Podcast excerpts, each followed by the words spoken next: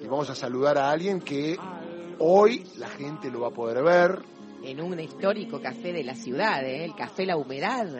Tal cual. Café La Humedad, en. Carlos Calvo, 2540, que esta zona está linda, ahí cerca de San ¿A Cristóbal. qué hora va a estar este señor? Va a estar exactamente a las 21 horas. Allí ¿eh? estaremos. ¿eh? En la Semana de los Enamorados vuelve el más romántico. Así Epa. se titula. Es el más romántico, señor Dani Martín. ¿Cómo le va? Un gusto saludarlo aquí en Radio Nacional para todo el país. ¿Cómo va? Hola, ¿qué tal Darío? Buenos días para todos. ¿Cómo están ustedes? Yo muy bien. Ya con esta voz tan temprano, que voz que tiene tan temprano, ¿no? bueno, es la que Dios me ha regalado generosamente hace muchos años y bueno, acá la estamos usando todavía para beneplácito de, espero, más de uno. A ver, Dani, eh, ¿la leyenda del bolero? ¿O es exagerado?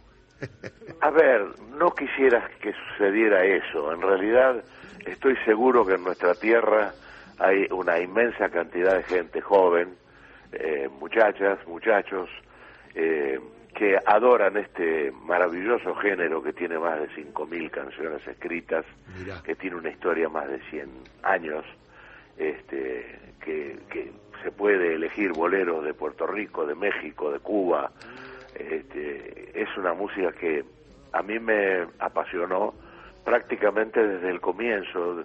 Yo, yo empecé en un, conju- en un concurso, salí de un concurso este, a los 13 años, recién se abría hacía poco tiempo el Canal 13 y bueno, de ahí salí. Nunca, nunca concurses con un niño porque el niño siempre te va a ganar. Estamos hablando de qué época, no quiero saber tu edad, pero más... 1960, no, mi, mi mi edad la digo siempre. Cumplí el 13 de febrero 76 años. Mirá, y con esa voz, Sí. ¿quién pudiera, no? Y tan Y seductor, Darío, ¿eh? Porque más de una de mis amigas siempre me dicen, si sabes algo de Dani Martín. Epa. Porque ha andado en muchos pubs cantando, a veces ha ido por Flores, por ahí por la calle Yerbal. es verdad. Yerbal, y no sabes las vecinas, estaban como locas. Viene al barrio Dani Martín. Lo tenía a la vuelta de la esquina, ¿no? Claro, sí, sí. Eh, eh, ahí en ese lugar de la calle Yerbal, este, a la Bohemia, eh, canté, qué sé yo, no sé, diez veces seguro, y cantamos tres veces juntos con Chico Novarro, que es mi hermano de la vida, Sí. este, y fue inolvidable.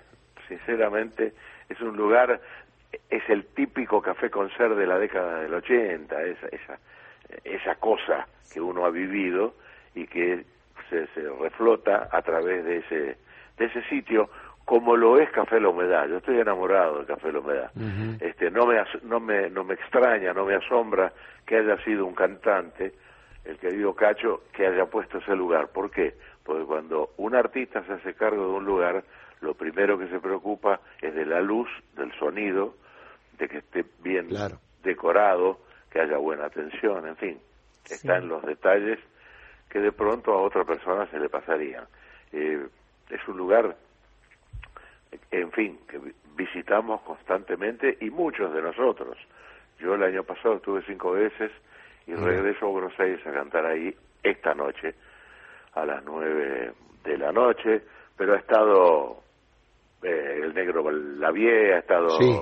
la gata Varela, en fin, eh, es un lugar... Es un reducto místico ya a esta sí, altura, ¿no? sí, sí, sí, en, en muy poco tiempo, ¿eh? Tal cual, tal En cual. tres años, cuatro años, eh, se ha erigido como, como un, un lugar realmente para que la gente vaya a tomar un trago este, y escuchar buena música de diferentes tendencias.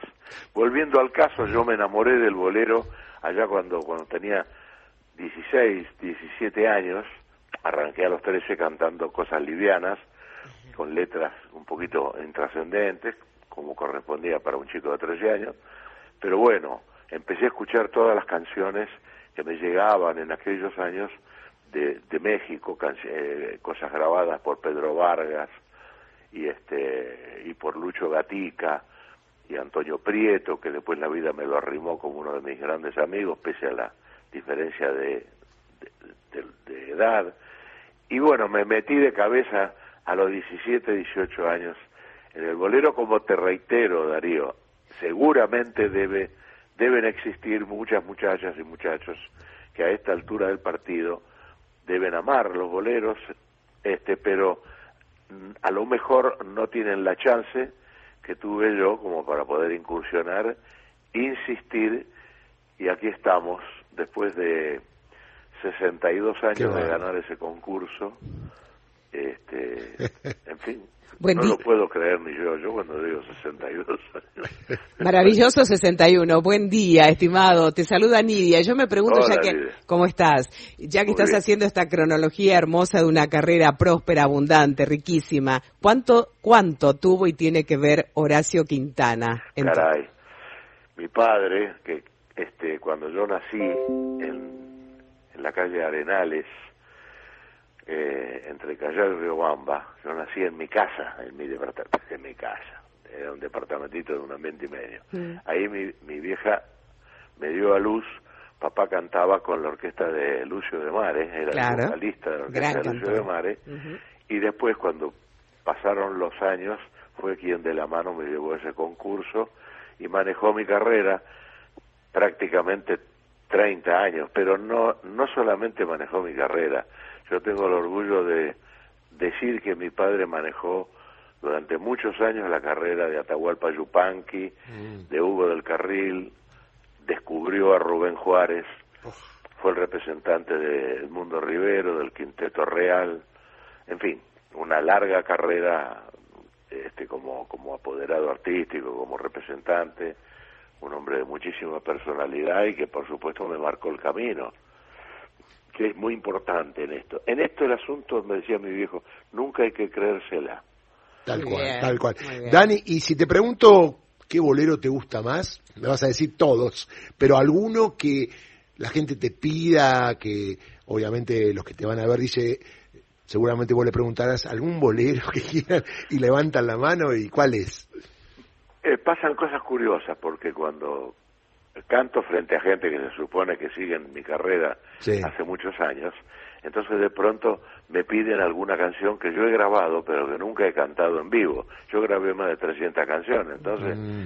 es medio complejo. Pero eh, cuando viví en México en la década del 70, de 73 al 76, en la casa de Prieto, de Antonio, que era mi hermano de la vida, me hizo escuchar una versión escrita por Joaquín Prieto, su hermano, eh, el que había escrito La novia, blanca y radiante, novia. y claro, y una letra hermosísima, hermosísima, de My Way, a mi manera, que por aquel tiempo estaba pegando en todo el mundo por Frank Sinatra, obviamente cantado en inglés.